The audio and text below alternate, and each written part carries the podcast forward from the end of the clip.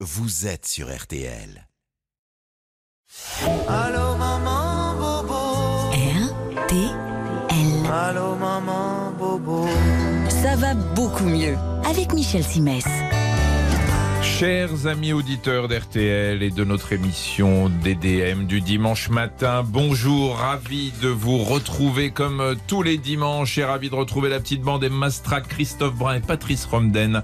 Bonjour à tous les trois. Bonjour, Bonjour, tout le monde et bonjour Comment allez-vous, Ben, Michel je vais très bien et Emma, elle va nous parler d'un truc très très bizarre. Ah bon je préfère que ce soit elle qui en parle d'ailleurs Ouais, aujourd'hui. bah, je vais vous parler des IST, C'est les quoi infections sexuellement transmissibles. Alors je sais, c'est tabou, je sais, c'est l'heure du petit déjeuner, mais je crois qu'il y a urgence. À mon époque, il y avait beaucoup de prévention autour du préservatif. Pré- préservatif. Le préservatif. Génération SIDA oblige. Aujourd'hui, on n'en parle plus trop, considérant peut-être que c'est acquis, mais les chiffres disent tout le contraire et les jeunes ont besoin d'être informés. Alors, si vous en avez dans votre entourage, vous leur passerez le message. Patrice. Eh bien, vendredi prochain, c'est la journée mondiale contre le cancer. On va devancer un peu les choses et évoquer ce fléau à travers le destin d'une femme de caractère. J'ai nommé Eva Perón. Evita. Ou l'Argentina. Coach Cricri. Pas avec moi. Et oui, joue pas, pas avec moi, François Fellman. Ouais. Euh, Au-delà du fait que ça ne nous rajeunit pas, pourquoi cette chanson, me direz-vous hein? Pourquoi cette chanson? Voilà, bien, voilà. Eh bien parce que on me la fait pas à moi. On ne joue pas, pas avec moi justement, entre ceux qui me disent qu'ils font du sport et qui en fait ne font que de l'activité physique, ceux qui pensent que l'activité physique c'est du sport. Pas du tout. Ces deux notions sont bien différentes. Je vous explique tout ça dans quelques minutes.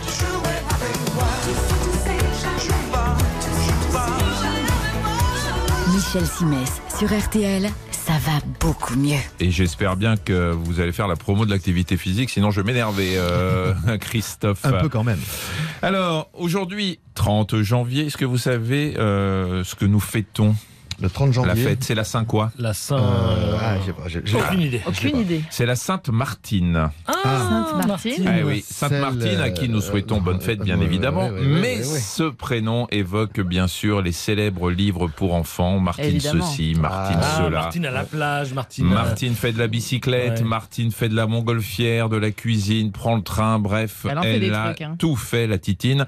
Et j'en ai même trouvé un. Martine est malade. Oh, Et- voilà, et la maman qui est au chevet euh, de la petite Martine lui dit en regardant le thermomètre Oh, tu as 38,2, tu as de la fièvre. Je vais appeler le docteur Dupuis. Il y a toujours un docteur Dupuis. hein, ça.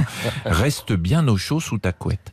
Je vais pouvoir voir mes amis quand même Impossible, tant que tu es malade. Ça vous dit rien, ça? Martine est malade. Martine. Martine est malade. Alors, c'était en, euh, c'est en 1976 hein, qui était sorti celui-là. Euh, ça rappelle quand même un peu ce qu'on vit aujourd'hui. La petite, qui est- fait. petite qui est- il faut surtout que tu n'ailles pas voir tes copains parce que c'était contagieuse. Alors, il y a eu aussi, euh, parce que j'ai regardé un petit peu, il y a des parodies très drôles. oui. Vous vous souvenez pendant le Bien confinement? Moi, j'en ai une, je l'ai pas oubliée. Non, attention, il faut que ce soit euh, en Propre. Oui. Bah, c'est- Non, alors le dites pas parce que j'en ai d'autres qui sont que je peux dire le matin, dimanche matin sur RTL. Il y avait, il y avait Martine est sortie sans attestation. oui. Ah ouais. Ça, Euh, oui. Martine a fini, a fini Casa del Papel et cherche un sens à sa vie. Ou Martine a loupé la Gay Pride. Est-ce que vous en avez une qui faisait allusion à la chloroquine? Euh, non, Ah c'était quoi? Martine se demande si elle est chloroquidienne ou vaccinale.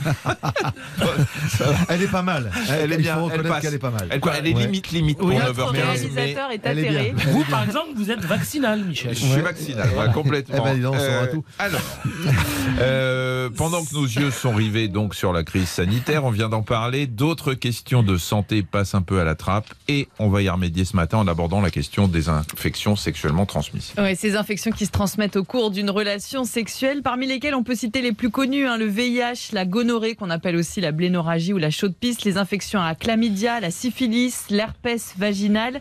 Certaines sont d'origine virale, d'autres bactériennes, et toutes sont à prendre au sérieux.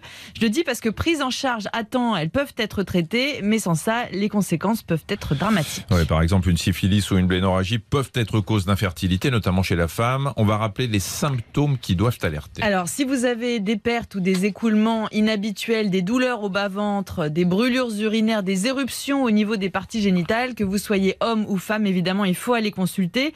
Mais il faut aussi savoir savoir que certaines IST ne donnent pas de symptômes, ou en tout cas pas à tout le monde. Donc, en cas de rapport à risque ou avant un rapport à risque, il faut penser au dépistage. Et là, il faut reconnaître que la tendance euh, est inquiétante, hein, notamment chez les jeunes. Alors la crise sanitaire y est pour beaucoup. Vous allez voir, en 2020, les autorités ont noté une baisse de 22% des découvertes de séropositivité VIH. Alors au premier coup d'œil, on pourrait penser que c'est une bonne nouvelle, mais le problème de ce chiffre, c'est qu'il n'arrive pas tout seul. Dans le même temps, l'activité des dépistages a elle aussi beaucoup diminué. On est en pleine crise sanitaire, hein. certains centres sont fermés. De manière générale, franchement, c'est pas la priorité du moment. Le souci, c'est évidemment que le virus, même non dépisté, il continue à circuler et même probablement à frapper plus fort et plus violemment avec les risques liés au retard de diagnostic et donc au retard d'accès au traitement. Des dépistages tardifs, c'est aussi des infections qui galopent au sein de la population. Et là, je vous parle du VIH, mais les diagnostics en chute libre concernent aussi les infections à chlamydia, la gonorrhée et la syphilis. Donc le maître mot, et on le rappelle, c'est la prévention. Oui, notamment auprès des jeunes générations particulièrement touchées et certainement mal informées. Les infections à chlamydia, par exemple, elles touchent particulièrement les jeunes femmes âgées de 15 à 24 ans. Alors je sais que c'est pas facile dans toutes les familles de parler de sexualité avec ses enfants, mais comme ça fait partie de la vie, eh ben on peut pas faire l'impasse. C'est même essentiel pour apprendre à prendre soin de soi et des autres. Donc n'hésitez pas à les diriger euh, sur euh, les sites dédiés au sujet, à les inciter au dépistage. Par exemple, vous pouvez envoyer votre enfant sur le site du Fil Santé Jeune qui a son numéro dédié. Le site, euh, c'est euh, filsantéjeune au pluriel.com. Le planning familial aussi. Le CRIPS, qui est un centre régional d'information et de prévention du sida. Et puis, vous pouvez aussi, bien sûr, prendre rendez-vous avec euh, un gynécologue, notamment quand il s'agit des jeunes femmes, pour qu'elles puissent poser toutes ces questions. Alors on va rebattre quelques idées reçues pour finir. Ah bah dans le genre, il y a celle-là. hein. On ne risque pas l'infection via la fellation, vrai ou faux? Eh bien, c'est faux. Quand on parle sexuellement transmissibles, il faut préciser qu'elles peuvent se transmettre par contact cutané au cours d'un rapport, qu'il soit vaginal, anal ou oral. Et puis certaines IST peuvent se transmettre de la mère à l'enfant aussi. Euh, une autre idée reçue, c'est que la pilule protège des IST. C'est vrai ou c'est faux? Alors c'est une idée reçue qui apparaissait dans des sondages réalisés auprès des jeunes. Et c'est faux, hein, la pilule protège du risque de grossesse non désirée, mais pour se protéger des infections, c'est le préservatif. Absolument. Merci euh, Emma et vous avez raison de, de le rappeler, hein, il y a un relâchement. Euh, Je rappelle qu'on ne guérit pas du sida et que même si les traitements permettent d'avoir une espérance de vie quasi équivalente à celle d'une personne qui n'est pas euh, touchée, ça reste un traitement très lourd et donc la prévention avant tout. Une Attends. petite brève Euh, Patrice, Euh, Oui, le mal de dos est toujours dû à une blessure ou une lésion. Info ou intox Un tox, ça peut être une position, ça peut être un décalage sur une jambe Ah, plus courte que l'autre, ouais, ça peut être plein de choses. Une lésion, ça peut être une lésion musculaire. Enfin, quand Bon, vous ouais. avez un lumbago, une contracture Ça, oh, musculaire. calmez-vous, vous avez Non, raison, c'est bon, c'est bon. Non, mais c'est bon, euh, ça peut être un lumbago, Non, une mais oh, contracture Je me musculaire. suis fait défoncer. Joue pas, Euh, joue vous avez pas, joue pas avec lui. Ouais, et, et surtout, ça passe par les nerfs. Parfois, c'est même un nerf qui est, euh, comment dire, sur, euh, surstimulé. Hein Eh, Patrice, rassurez-moi, c'est vous qui écrivez ça ou, ou vous lisez ce qu'on vous écrit et qui transmet le message au cerveau. J'ai mal alors que vous n'avez aucune raison Ouais. d'avoir mal. C'est Ah, Enfin, voilà, vous aviez raison, je vais me recoucher. Non, non, elle, vient d'où cette information Je sais C'est pas, mais elle est voilà. intéressante et euh, on a On bien fait de vérifier. l'apprendre. Puisez aux meilleures sources, monsieur. Euh, très bien. Alors on, on va faire une petite pause et puis Patrice, vous avez euh, Trois pas- minutes pas pour préparer longtemps un truc maximum sérieux. pour vous remettre et on va parler euh, de Eva Perron euh, dans quelques instants. Ça va beaucoup mieux sur RTL. Avec Michel Simès. Michel Simès sur RTL. Ça va beaucoup mieux.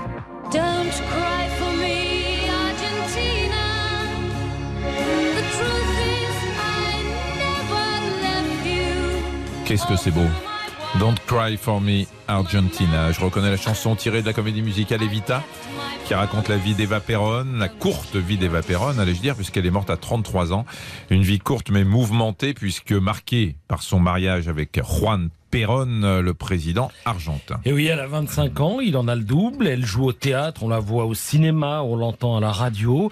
Il est colonel, militaire de carrière. Elle a du charme et a toujours su s'en servir. Il est veuf et comme qui dirait sur le marché.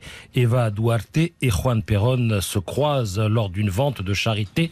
Après quelques câlins, ils se marient. Nous sommes en 1945. Et commence alors une aventure politico-sentimentale qui va marquer l'Argentine et restera dans l'histoire sous le nom de péronisme. Alors le péronisme, c'est un mélange de nationalisme et de populisme agrémenté à la sauce Evita, puisque tel sera l'affectueux surnom de l'épouse de Juan Perón, élu président, lui, en 46.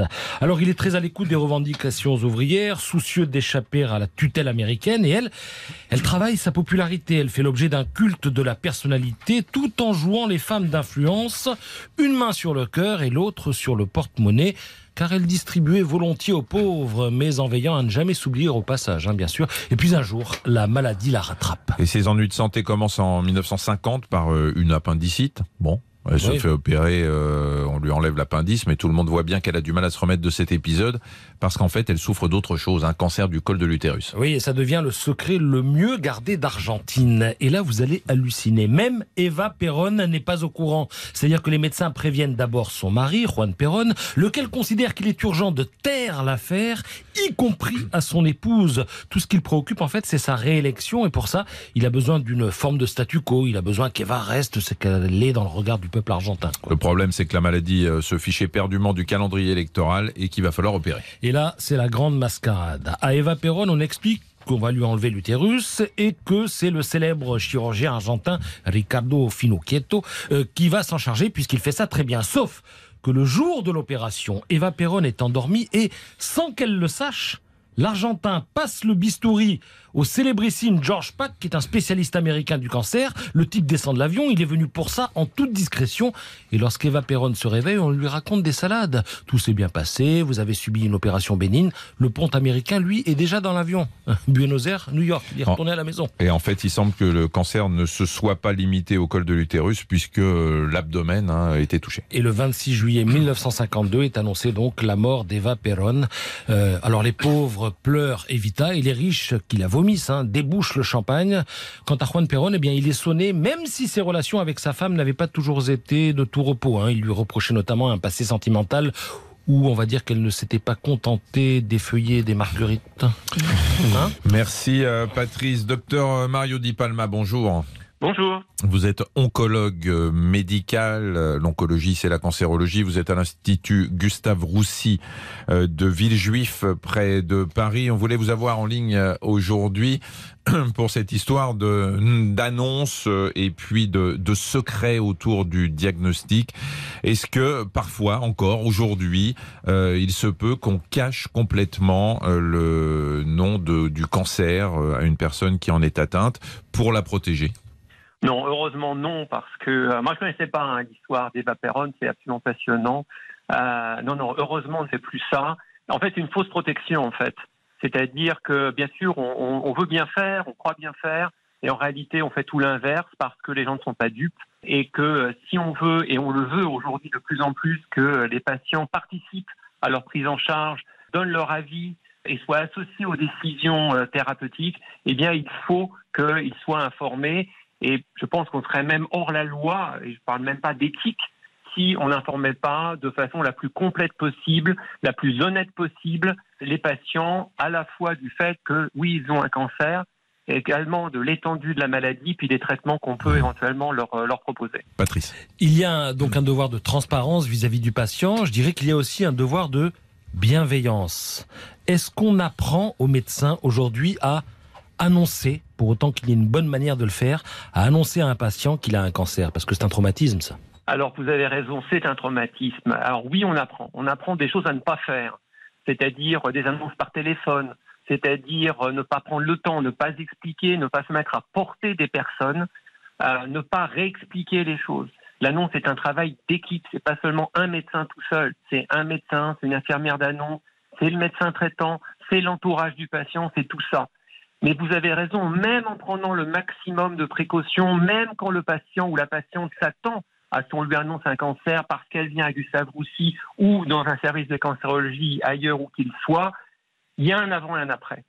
Il y a un avant et un après. Et c'est toujours un traumatisme que d'annoncer. Et bien sûr, pour la personne à qui on l'annonce, mais aussi pour la personne qui annonce parce que c'est un moment qui est aussi difficile. Et je pense que le gros progrès qu'on a fait a dernières années euh, vis-à-vis des médecins, des jeunes et des moins jeunes d'ailleurs en formation, c'est aussi de prendre conscience que c'est difficile pour nous de faire cette annonce et que donc on doit y mettre les formes. Et c'est pas l'annonce, c'est les annonces. C'est-à-dire que oui, on va annoncer, vous avez un cancer, mais c'est aussi ben, qu'est-ce qu'on peut attendre, euh, que nous réserve l'avenir, euh, quel traitement on peut proposer, quelle efficacité on peut en attendre, quels effets secondaires. Et puis là, bien sûr, le, mot qui arrive, c'est l'incertitude qu'on va partager avec le patient et éventuellement, on, on l'espère aussi avec son entourage. Moi, j'ai fait mes études dans les années 80. Euh, J'entends quand vous dites qu'on apprend à faire euh, l'annonce. Je ne crois pas avoir eu un seul cours euh, m'expliquant la psychologie du patient, d'ailleurs dans son ensemble, hein, pas seulement en cancéro. Et finalement, moi, toute l'expérience, toute le, le- le- la façon que moi j'ai pu apprendre, parce que des cancers, j'en ai annoncé dans ma spécialité, l'ORL, bien évidemment. Euh, c'était une expérience apprise sur sur le tas. Enfin, je veux dire, c'était c'était euh, personnel cette expérience. Aujourd'hui, les jeunes sont vraiment formés à ça, à la psychologie? Non, non, insuffisamment, clairement insuffisamment. Euh, et puis vous avez raison, il y a, il y a deux choses. Il y a la théorie, et, et ça, on a maintenant quand même euh, des cours où on essaye déjà de prendre conscience à nos jeunes collègues de ce que ça veut dire annoncer à la fois, encore une fois, pour la personne à qui on annonce, mais aussi pour celui qui annonce. Mais il y a aussi un aspect, je dirais, de, de terrain, de pratique. Et ça, c'est euh, le compagnonnage qu'on devrait avoir normalement et qu'on essaye d'avoir dans nos établissements lorsqu'on a des jeunes, des internes, des étudiants en médecine. Voilà, ben, on essaye aussi de leur montrer parce que à un moment donné, vous le savez, chaque situation est particulière en fait.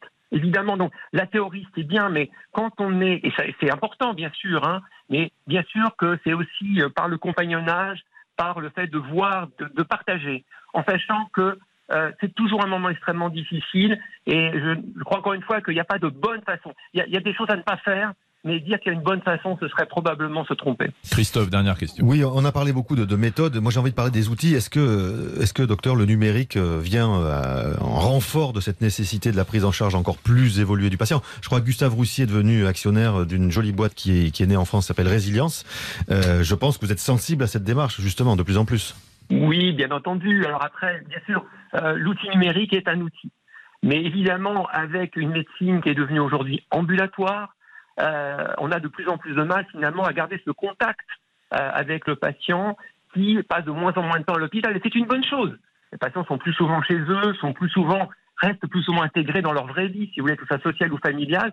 Donc des outils, effectivement, sont absolument nécessaires. Et l'outil numérique doit permettre, effectivement, de, de garder ce lien, de permettre aux patients de communiquer de façon, euh, je dirais, quasiment en temps réel avec euh, l'équipe euh, l'équipe soignante, qu'elle soit à l'hôpital d'ailleurs ou en ville, hein, parce que faut pas oublier l'importance de l'équipe libérale dans la prise en charge des patients. Et ben, ces outils permettent de garder ce contact, de réagir rapidement en cas de problème et finalement d'adapter la prise en charge. Vous savez, on parle beaucoup de personnalisation des traitements. Bah, la personnalisation, c'est pas seulement donner le bon traitement au bon moment au bon patient, c'est aussi de s'adapter dans le relationnel qu'on peut avoir avec un patient. Et là, l'outil numérique est extrêmement intéressant. Merci beaucoup pour euh, la clarté de vos explications, docteur Mario Di Palma, on- oncologue médical à l'Institut Gustave Roussy de Villejuif, près de Paris. Merci euh, beaucoup. Emma, une petite brève après la pause. quelle est la température la plus basse jamais mesurée dans le monde? Vous avez une petite idée de ça? Euh, C'est alors, pas le zéro absolu, moins 273 euh, Non, c'est pas possible. non. Ah, quand même pas, quand même pas. Moins, pas moins avoir de- 80, moins 80. Oui, enfin déjà moi, euh, je pense des moins 40 déjà en Sibérie. euh, Moi, j'ai testé moins Mour- 27. À Mormansk. Bah, euh, c'est entre vous deux, euh, Christophe et Michel, moins 61,1 degrés. Et c'est tout récent, ça date de 2021 en Antarctique. Il s'agit de l'hiver le plus froid depuis qu'on mesure les températures. Ah bah donc, ça va. Cela dit, vous contre-courant. voyez pas la différence entre moins 20 et moins 60. hein. Perso, non. Non, non, ça fait Non, mais moi j'ai fait, j'ai- je suis allé en Ouais, Laponie, en Laponie, ouais. et je peux vous dire que euh, a moins entre moins moins À partir 10 de moins 20, c'est plus de ce qui se moins passe, 20 ouais. entre moins 20 et moins 40 euh, vous êtes gelé de toute façon donc euh, plus ou moins euh, ça n'a pas beaucoup d'importance on se retrouve euh, dans quelques instants pour euh, la partie 3 c'est la partie Jeu, jeu jeu. à tout de suite Qu'est-ce qu'on gagne Michel Simès sur RTL, Ça va beaucoup mieux. ça va beaucoup mieux sur RTL avec Michel Simès. Et c'est la partie 3. Avant de jouer, je vous rappelle que nous sommes partenaires avec le magazine Dr Good et avec son pendant euh, nutrition, alimentation bonne pour la santé. Le magazine C'est bon avec en couverture euh, sur le numéro en kiosque actuellement la patate douce avec plein de recettes, euh, un aliment qui permet de lutter notamment contre l'excès de mauvais cholestérol et qui protégerait contre certaines maladies cardiovasculaires. C'est bon en kiosque actuellement. Avant de jouer, Michel, je voudrais remettre un coup de klaxon sur l'opération piège jaune, parce Mettez. qu'elle est encore bonne pendant euh, une semaine. Euh, N'oubliez pas de donner. Videz vos poches et puis euh, si vous ne trouvez pas de comment dire de, de magasin ou de bureau de poste partenaire, vous pouvez aussi faire un don sur internet piègejaune.fr ou alors par SMS vous envoyez don D O N au 92 111 et le parrain c'est Didier Des- Deschamps, Deschamps. notre ami Didier Deschamps, qu'on salue. Euh, on va jouer, Ah on va jouer les amis. On va jouer avec Charlie. Bonjour. Bonjour. Alors je devrais dire Maître Charlie. ah, Oh. Maître Bah, Charlie est avocat? Bah je sais pas, il paraît. Maître Charlie est effectivement avocat, effectivement. Bon alors Maître Charlie, euh, bonjour, merci beaucoup. Maître Charlie sur un arbre Larry. d'accepter de jouer avec nous. Vous êtes, euh, vous habitez l'île de France. Exact. Euh, vous êtes spécialisé ou? Oui, je fais un peu droit bancaire, euh, droit des assurances et euh, pas mal de voies d'exécution, donc toutes les saisies euh, de comptes bancaires, de maisons. enfin, voilà. ah, vous aidez les gens qui ont une saisie. C'est pas vous qui faites les saisies. Voilà, je défends les gens qui ont des saisies, malheureusement. Ouais. Ok, alors euh, bah, vous allez jouer euh, aujourd'hui pour 250 euros de bons cadeaux sur un site qui s'appelle cadeau au pluriel.com. Alors je vous explique, c'est une boutique en ligne spécialisée dans les cadeaux personnalisés, c'est-à-dire des cadeaux où vous pouvez inscrire un prénom, un message, graver une photo pour en faire des cadeaux uniques. Vous pouvez faire un Mimi pour la vie, par exemple, un truc euh, comme ça, au hasard. Et et, voilà, il y a des centaines de cadeaux, des mugs, des machins. Vous pouvez faire des trucs gag euh, aussi, ça peut être euh, très sympa. Alors, pour ça, il va falloir répondre à une euh, question. Vous savez que nous avons une petite énigme, nous avons trois réponses, une seule est valable. Ouais. L'histoire se passe en Nouvelle-Zélande. Le ministère de la Santé a ouvert une enquête après la révélation du cas d'un homme qui a réussi à se faire vacciner contre le Covid dix fois dans la même journée. Dix piqûres pour la même personne. Si après ça, il n'est pas immunisé, le mec. Pourquoi et comment cela a-t-il pu être possible? Trois versions. Emma. Alors l'homme en question s'est fait passer pour différentes personnes de manière à se faire vacciner à leur place et leur permettre ainsi de disposer d'un pass sanitaire forcément frauduleux. Les premiers éléments de l'enquête ont montré qu'il avait été payé par des antivax pour se faire vacciner en leur nom. Ah, dis donc. Ah oui, c'est euh, N'importe quoi. Tordu. Oui, alors euh, Charlie. Donc en fait, euh, l'homme qui a fait Maître ça est Charlie. connu. Oui, maître Charlie, qui a fait ça est connu dans son pays comme le leader d'un mouvement sectaire anti-vaccin, et il a réussi à se faire vacciner à dix reprises dans l'espoir d'avoir des effets secondaires spectaculaires qui lui permettraient ensuite de dénoncer le principe de la vaccination. Mais la supercherie a été découverte. En fait, le type s'est trahi en envoyant un mail privé à l'ensemble de son carnet d'adresses. Ah, c'est Voilà. ballot. Ouais, quelle imagination. Patrice. Eh bien, l'homme était persuadé que plus il se ferait vacciner, mieux il serait immunisé. Le plus étonnant, c'est qu'il ait réussi à déjouer les contrôles à neuf reprises avant de se faire repérer. L'enquête a par ailleurs montré qu'il s'était fait vacciner contre l'hépatite à huit reprises, contre la méningite à 12 reprises et contre la fièvre jaune, taisez-vous, à 14 reprises. Le seul vaccin qui lui manquait, c'était celui contre l'imbécilité. Euh, Le mec, il a même plus un rhume là. Il, est, euh, là, il peut y aller. Hein. C'est euh, The pas- Warrior. Vous The croyez pas Warrior. ce que je vous raconte Euh, pas trop, Alors, non. Charlie, comment dire Euh, Alors, Charlie, vous avez trois versions, je vous rappelle. Ouais, la la ouais. première. Ils sont très très bons quand même, hein. ils sont très très bons dans le mensonge. Euh, alors j'ai entendu, j'ai entendu cette histoire au mois de décembre, me semble-t-il, euh, mi-décembre, début décembre, et, euh, et c'est Emma qui dit vrai. Oui. bravo, bravo. Bien joué. Emma, Et- un avocat qui nous dit Ouais. qu'on dit des mensonges, c'est un honneur. Bah oui, c'est ça. Le, le gars se faisait vacciner pour les autres contre rétribution. Alors forcément, vous vous demandez si c'était dangereux, et vous avez bien raison. Hein Ouais. C'est ça que vous vous demandez. Euh, oui, Emma, est-ce que c'est dangereux Est-ce que c'est dangereux euh, Dès qu'un vaccin, en effet, peut générer des effets secondaires, et c'est potentiellement le cas avec le vaccin anti-Covid, qui peut provoquer des maux de tête ou donner de la fièvre, eh bien, ces effets secondaires risquent en effet d'être plus importants. Ah bah oui, si vous imaginez euh, le système immunitaire, mais le mec il devait être bien fatigué hein, après euh, après tout ça.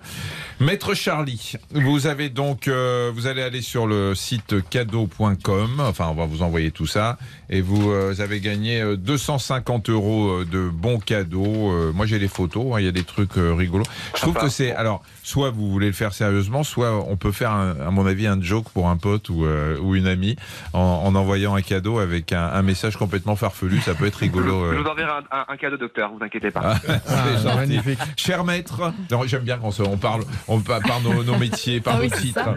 Cher maître, le docteur vous remercie.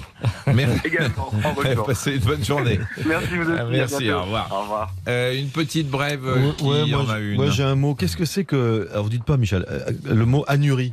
Anurie. Et Pipi, complète- pas faire pipi. Et pas complètement anurie. C'est hein. quoi, Emma? Pas faire pipi? Pas possible de faire Non, pipi? c'est vous pouvez, faire, vous pouvez faire une phrase Ah, pas pipi possible. Pas pipi, Pas faire. pipi faire. Eh ben c'est ça. Voilà, c'est la- c'est la- c'est l'incapacité suite à une pathologie, alors souvent rénale ou même des calculs. Euh, c'est donc l'incapacité et l'absence ou partielle de production d'urine. Voilà. Alors et c'est un vrai problème. C'est très douloureux. hein, Voilà. Michel, ça. Alors non non c'est surtout euh, c'est très dangereux parce que c'est la différence entre ne pas faire pipi parce qu'on a par exemple un blocage quel qu'il soit et qu'on ne peut pas euh, faire pipi, on fait de la rétention, c'est-à-dire que la vessie se remplit d'urine, gonfle et c'est extrêmement douloureux et c'est une urgence pour pas Mmh. qu'il y ait de retentissement sur les reins. Alors que l'anurie c'est quand on ne produit pas d'urine du tout. Et bien évidemment l'urine étant un déchet euh, enfin, euh, Oui, ces- pour- ces déchets pour- sont pas pour éliminés. les déchets, euh, c'est pas éliminé et donc euh, en plus on n'a pas d'élimination de l'eau en excès, donc ça peut être extrêmement dangereux. Patrice, Qu'est-ce que l'acétyl salicylique non, alors je peux. je peux- je. Attendez, je recommence. Ça me rappelle les inconnus, moi. C'est Non, mais c'est ça. c'est ouais. l'acide acétylsalicylique. J'arrive pas à le dire en fait. Bah oui, c'est ça. Donc on saura vous savez quoi On va inverser le truc. Quel est l'autre nom de l'aspirine L'acide acétylsalicylique. L'acide- Ah, L'acide ça. acétylsalicylique. Oh là là Bravo. Ouais. C'est un exercice de C'est prononciation. marrant parce que en je vais vous dire quand j'étais euh, petit et mon, mon papa avait besoin de, de savonnette, de savon à, euh, avec de l'acide acétylsalicylique parce que il avait une pathologie de la peau euh, qui, qui nécessitait. Donc j'allais sans arrêt chez le chez le pharmacien. Il l'a 100 J'étais petit hein, et au lieu de dire je un, un- un savon à l'aspirine, euh, on me disait euh, il fallait que je demande bonjour monsieur, je viens chercher un savon à l'acide acétylsalicylique. Je ne sais pas si c'est pas ça qui m'a donné la vocation. Moi, elle m'aurait éloigné. J'avais 7 ans.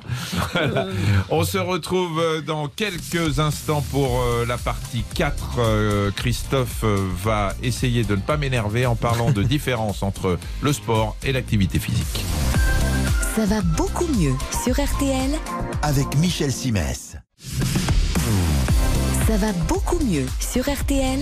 Avec Michel Simès. Et c'est la partie 4, euh, la partie euh, où on va se bouger avec coach Cricri. Alors, Christophe, vous allez nous expliquer la nuance qui existe entre activité physique et sport et je vous dis tout de suite, je vais être extrêmement attentif à vos propos. Je sens que tu me l'as énervé. Non, mais je- tu sais bien que je le maîtrise. Non, attendez, Michel. D'abord, j'ai lu un papier dans Science et Vie qui disait, euh, j'ouvre les guillemets, le sport est une activité physique, mais la réciproque n'est pas vraie. Et si vous parlez de nuances, Michel, moi, je parlerai plutôt de différence. Globalement, euh, pour être précis, le sport est lié à la notion de performance, de progrès pour des gens reconnus comme aptes à faire du sport, justement, alors que l'activité physique s'entend plus sous un angle du mouvement, de l'activité effectuée dans le courant de la journée que nous sommes toutes et tous capables d'accomplir, quelle que soit notre condition, parfois même notre santé, et qui peut, qui permet de lutter contre le fléau de la sédentarité. Si je cours pour prendre mon bus, je fais de l'activité Mais physique. Ah bah, bien sûr, bien sûr, mais pour l'instant, ça va. Pour l'instant, ça va. Alors, vous dites quand même, pour le sport, pour des gens reconnus comme aptes, ça demande des précisions. Tout à fait. C'est-à-dire que si on parle de sport, hein, donc je répète, il faut que la personne qui se destine à le pratiquer ait bien eu l'assentiment de son médecin avant de démarrer toute activité sportive, la fameuse visite médicale et le certificat qui l'accompagne. En fait, vous voyez bien que si on ne parle que de sport, on ne s'adresse pas à tout le monde, même si de plus en plus de gens font du sport. Euh, c'est une très bonne nouvelle. Il y a quand même près de 18 millions de Français en France qui possèdent une licence dans l'une des 114 fédérations que compte notre pays, avec un partage d'environ 40% de femmes et donc 60% d'hommes. Alors que si on parle euh, de l'activité physique, potentiellement, Michel, on s'adresse à 66 millions de Français, la Tout population entière. Et finalement, c'est à minima vers cette activité physique que j'ai envie de pousser le plus grand nombre. Et donc, Michel, je vous contredis pas. Je dis à minima parce qu'il faut bien reconnaître que le pas à franchir entre l'activité et le sport est un pas à franchir, mais pas un pas si grand que ça. Oui, oui, Hein oui. Alors ça, c'est un bon message. Alors, vous qui nous écoutez, tentez le sport, même si vous n'êtes qu'adepte de l'activité physique. C'est mon combat depuis longtemps euh, pour vous pousser à adopter un mode de vie euh, moins euh, sédentaire et que je défends notamment au sein du Tout comité olympique, le COJO, pour Paris 2024. Et c'est un message que je vais vous faire passer jusqu'aux Jeux olympiques et après. Mais vous faites bien parce que le but n'est évidemment pas de descendre l'activité physique au bénéfice du sport, pas du tout. On aurait bien tort d'ailleurs, si j'en crois une étude publiée par le très sérieux Journal of American Medical Association. Euh, voilà, exactement. 235 personnes sédentaires en surpoids avaient été suivies pendant deux ans. Alors, la moitié d'entre elles avaient adopté un programme avec une séance de sport une fois tous les deux jours. Et l'autre moitié s'était contentée de changer ses habitudes quotidiennes avec les éternels trucs que vous connaissez par cœur, les escaliers plutôt que l'ascenseur, les trajets maison-boulot à pied, les jeux avec les enfants au parc plutôt que de buller dans l'herbe, faire le ménage soi-même plutôt que de le faire faire par une tierce personne. Alors, je parie. Une chose, c'est que les sportifs avaient de moins bons résultats que les autres. Eh bien oui, et les deux groupes ont obtenu quand même une nette amélioration de leur rythme cardiaque et de leur pression artérielle. Les gens ont même euh, maigri sensiblement de la même façon en perdant du gras au profit du muscle, mais la reprise de poids a été plus rapide chez les sportifs, Michel, que chez ceux qui avaient juste changé leurs habitudes. Donc, donc le sport est Il me coupe moins. la parole tout le temps maintenant. Ouais. Allez-y, allez-y, c'est bien. c'est Donc bien. le sport est moins efficace que la simple activité physique. Alors, sur cet exemple-là, visiblement oui. Maintenant, que doit-on entendre par sport quand Ah même bah, c'est hein quand vous, bah, vous Quand on dépassez. sue. Oui, quand vous dépassez. Entre autres, Patrice, tout à fait. quand vous dépassez ce qu'on appelle l'activité physique. Voilà, alors vous faire- passez au sport. Exactement. Faire du sport au, au sens strict du terme induit un minimum d'intensité dans la pratique, avec une montée de la température corporelle, Patrice, effectivement, et une accélération du rythme cardiaque. Ce sont d'ailleurs ces deux facteurs qui définissent nos capacités sportives. Je rajouterai que la notion de sport implique aussi une réelle contraction musculaire sous un effort mécanique qui pousse la machine à pouvoir réaliser des mouvements avec un minimum de contraintes. En résumé, pour qualifier une activité sportive euh, pour l'avoir, il faut que le corps soit vraiment mis à contribution sur le plan respiratoire et musculaire. Donc je vous vois venir. Là, l'étude en question n'avait peut-être pas proposé au groupe euh, des euh, sportifs un véritable effort sur le long terme. Bah oui, si les sportifs se contentaient de pratiquer sans forcer, il y a rien d'étonnant à ce que les non-sportifs les rattrapent, voire les doublent dans certains des bénéfices constatés. En fait, l'activité physique consiste grosso modo à être moins feignant dans son mode de vie au quotidien. On se bouge pour faire, se déplacer, s'activer dans la maison, au bureau, dans la rue, alors que le sport est une démarche qui implique un temps défini, une ou plusieurs activités sportives pour le coup, des intensités différentes suivant les sessions et éventuellement des adversaires. Sachant que le facteur différenciant, pour finir, principal, le plus marquant, je le répète, c'est l'intensité. On peut très bien faire du vélo à 10 à l'heure pendant deux heures. Là, c'est pas du sport, hein, c'est de la balade. Et donc, c'est une activité physique. Alors que si on fait la même distance à 40 à l'heure, là, je peux vous dire que c'est du sport, Michel. Très bien. Et on rappelle, euh, alors l'activité physique, on parle beaucoup euh, d'activité physique pour les sédentaires, hein, pour Tout à euh, fait. et pour ceux qui sont inactifs. Euh, pour cela, déjà euh, de marcher 30 Oui. minutes par jour. On parle des adultes parce que les enfants c'est une heure.